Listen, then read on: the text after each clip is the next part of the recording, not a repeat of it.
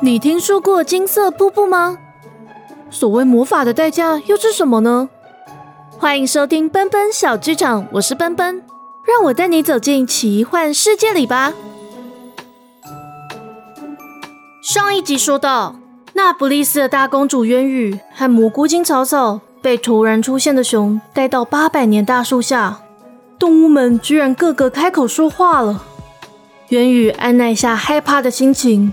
从熊那里知道结界就在东边，但多日来的赶路行程让渊羽疲惫不堪，接连听到动物们说话也让他饱受惊吓，而再次出现的金色大门更让他直接晕了过去。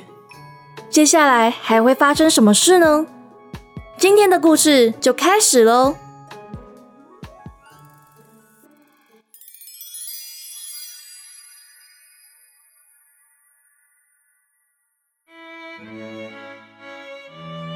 在皎洁的弦月下，长满黄叶的八百年大树边，泛着一圈圈银蓝色的光晕。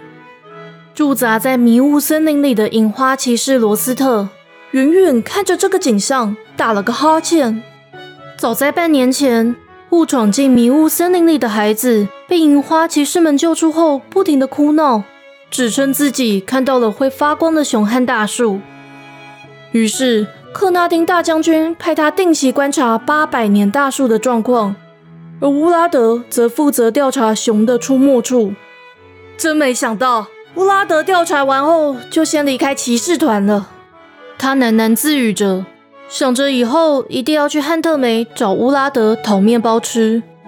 正想要闭目养神，突如其来的马蹄声让灰马竖起了耳朵。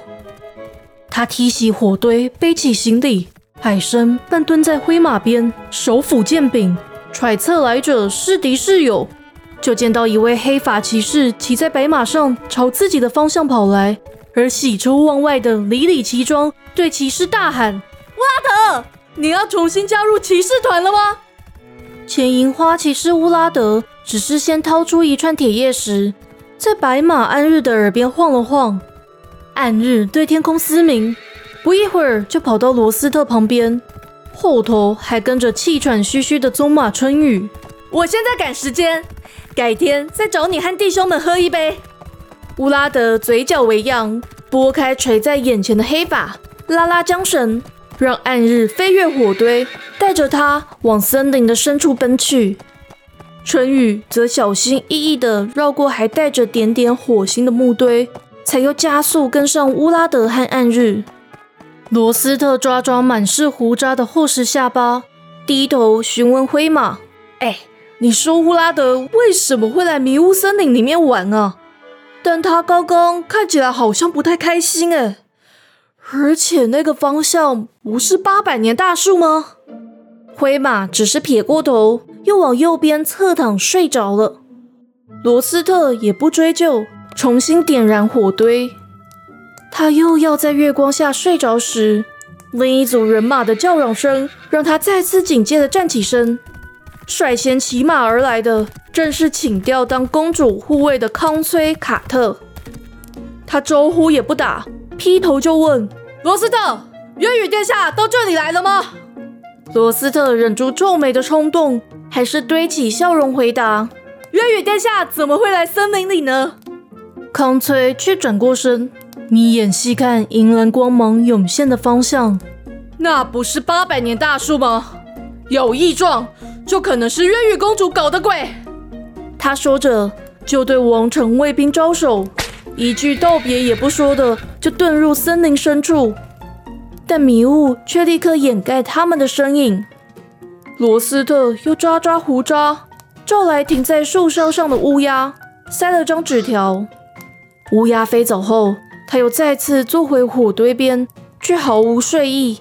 转头又问灰马：“乌拉德这匆匆忙忙的，是要走渊羽殿下吗？”灰马依然没有回答。远方的八百年大树就瞬间碾熄了光亮。在八百年大树还泛着耀眼光晕时，动物们睁着圆亮亮的眼睛。看猫头鹰灰眼推开争吵不休的熊和蘑菇精草草，不要吵，乌拉德大人要来了！草草跳了起来，大声抗议着：“我才不管！谁叫这只熊说我只是蘑菇？元宇，你干了？”元宇却没有回答，只是倚在树干边紧闭双眼。白皙的脸庞上一点血色也没有。草草忘了要继续跟熊争论，跑到渊羽旁边戳戳他的脸，他却一动也不动。啊，渊羽，渊羽，渊羽，你怎么了？渊羽，怎么办啊？草草转身要向动物们求救，金色大门却猛然矗立眼前。让他连连后退，直往渊羽越来越冰的手里钻。啊！那是什么啊？蘑菇骑士在干什么啊？小鹿好奇的问，就往渊羽和草草走近一步，却被公鹿叼住了尾巴。熊一脸肃穆的看向渊羽，猫头鹰灰眼飞到树根边，用翅膀弹弹渊羽的脸。渊羽殿下，醒醒！快醒醒！乌拉的大人又来了！草草一把抱住灰眼的脖子。灰眼，你看啊，有奇怪的门哎！什么奇怪的门？这里只有你们啊！灰眼本来想要反驳，但顺着草草手指的方向看去时，也吓得毛都炸开了。动物们歪歪头，松鼠在树上拿橡果丢草草和灰眼看的方向，一听到“扣”的好大一声，马上又害怕又兴奋的跳到渊羽的肩膀，就看到了紧闭的金色大门。真漂亮！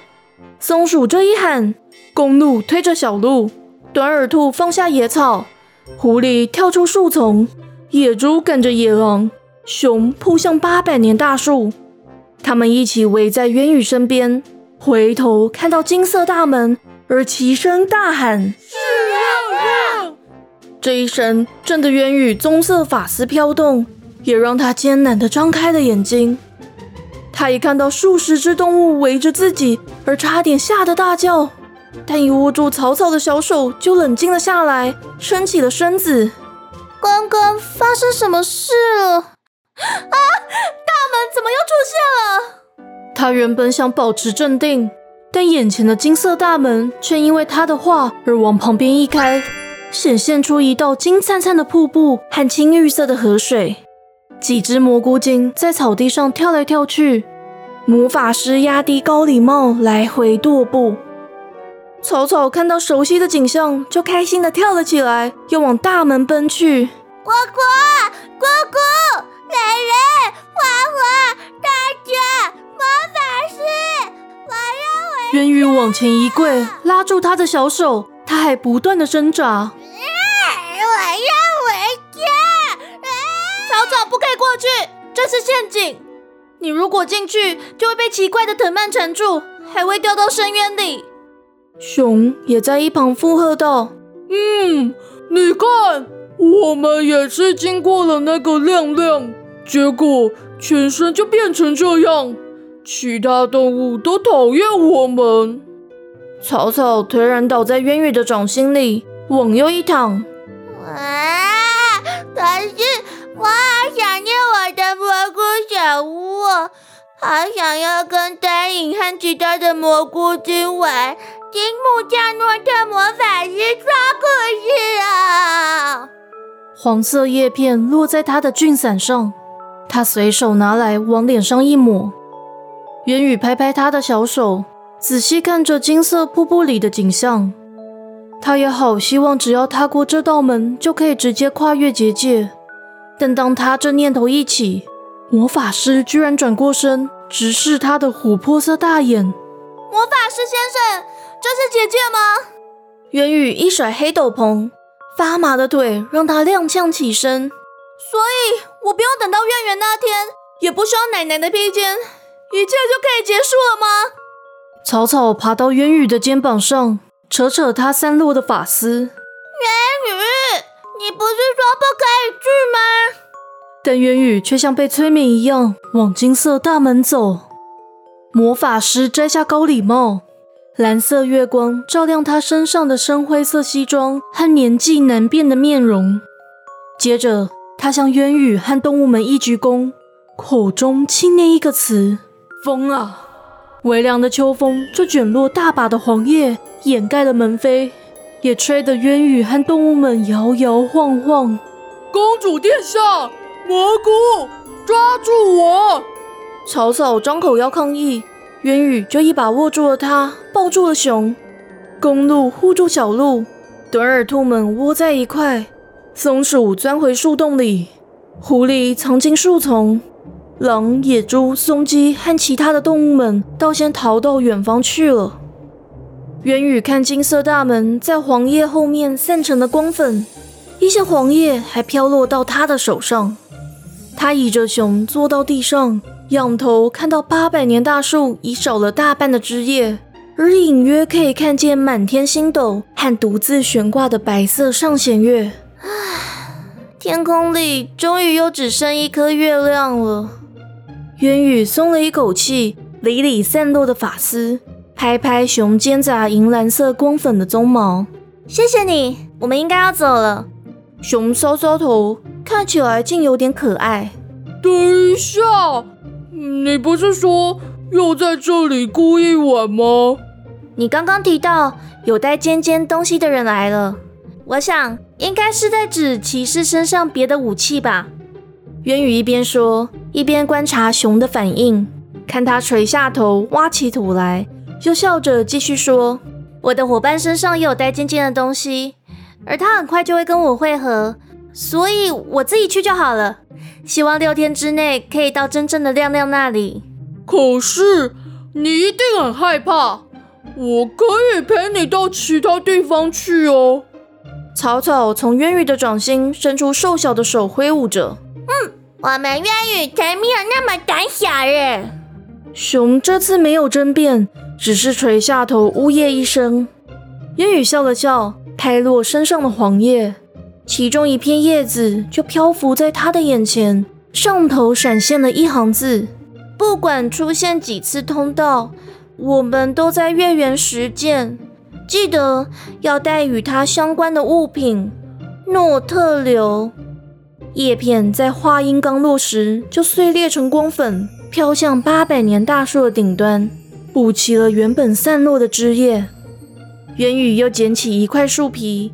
用力在上面刻了几行字，绑在灰眼的脚上。小心点，就交给你了。灰眼站直了身体，遵命。元宇殿下，我先告退了。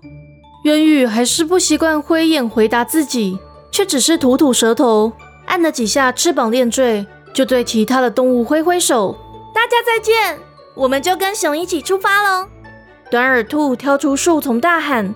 我们也要去。小鹿推推公鹿的腿，爸爸，我们也要去，对不对？狐狸一溜烟的跑到渊宇脚边，尾巴缠住他的脚踝，不然熊认不得路。松鼠跳到熊的头上，还是抱着橡果。对呀，我们最会带路了。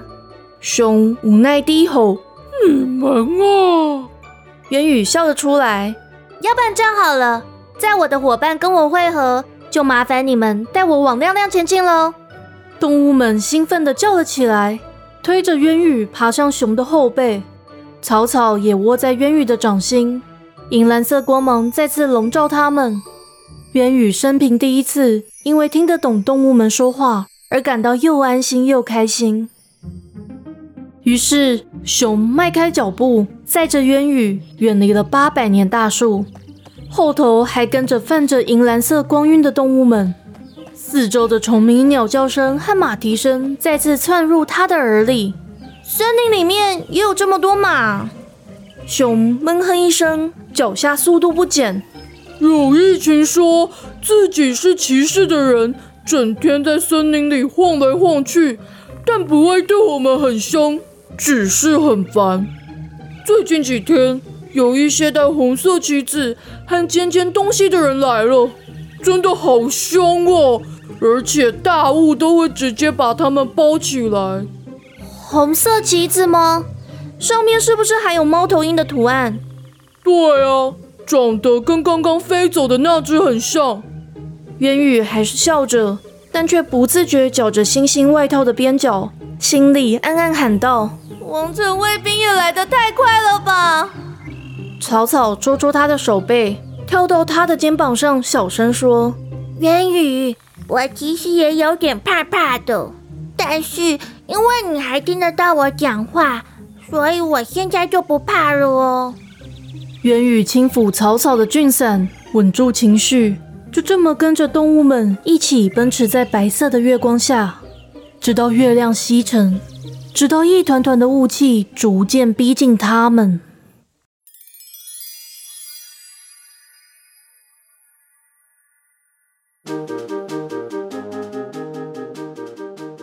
故事就到这里结束喽。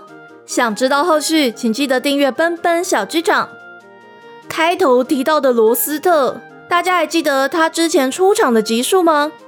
是在第四十五集《迷雾森林里的春天》。那喜欢故事，也欢迎小儿赞助奔奔，或是订阅我的赞助方案。我们下次见，奔奔小局长，下回待续。